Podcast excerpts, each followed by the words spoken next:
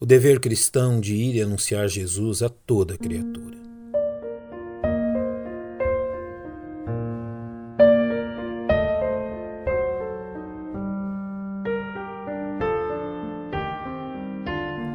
Não deve haver dúvidas entre os salvos em Cristo que a ordem proferida pelo Senhor a seus discípulos, momentos antes de ascender aos céus, é dirigida a todos os salvos enquanto a Igreja de Cristo estiver presente neste mundo. Ide por todo o mundo e pregai o Evangelho a toda criatura. É dever de todo cristão, não sendo razoável que apresentemos justificativas para não cumprir esta ordem direta do Mestre.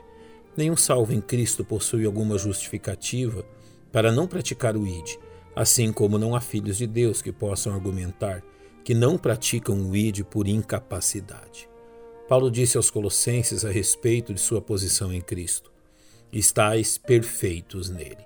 Ou seja, em Cristo todos os salvos recebem de forma completa o que necessitam para desempenhar seu papel.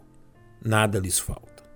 Primeiramente, nenhuma condição de vida antes da salvação impede o salvo de praticar o id. Veja o exemplo do apóstolo Paulo, antes chamado de Saulo.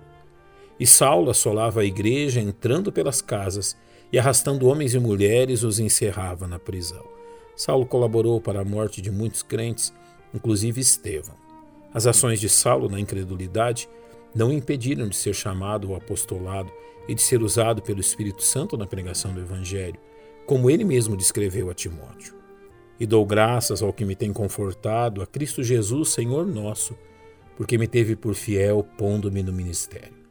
A mim que dantes fui blasfemo e perseguidor e injurioso, mas alcancei misericórdia porque o fiz ignorantemente, na incredulidade.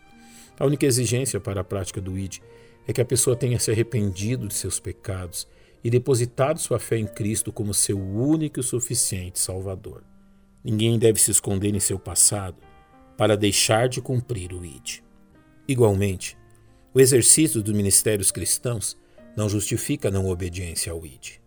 Nenhum homem ordenado ao pastorado deve usar esta prerrogativa para justificar sua não obediência ao ID, uma vez que a orientação do apóstolo Paulo a Timóteo é universal.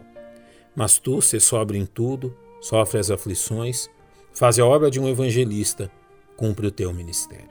Da mesma forma, nenhum homem ordenado ao diaconato deve argumentar que isto lhe impede de praticar o ID, uma vez que o diácono Felipe, nomeado entre os primeiros diáconos da igreja em Jerusalém, foi também usado pelo Espírito Santo como evangelizador dos gentios. Então Filipe, abrindo a sua boca e começando nesta escritura, lhe anunciou a Jesus. O diácono Felipe servia as mesas, e isso não o impedia de cumprir o ide. Igualmente, os dons espirituais distribuídos pelo Espírito Santo aos salvos não os impedem de praticar o ide. Em lugar algum da Bíblia, a prática de um dom dado pelo Espírito Santo isento salvo de testemunhar aos perdidos da salvação em Jesus. Finalmente, nenhum salvo em Cristo deve supor que sua participação no ministério de uma igreja local o autorize a não praticar o ID.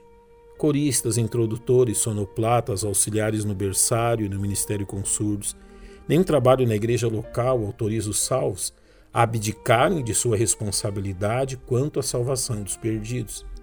Assim como ser fiel dizimista e contribuinte ao sustento da obra missionária, não concede ao cristão o direito de negligenciar a pregação do Evangelho.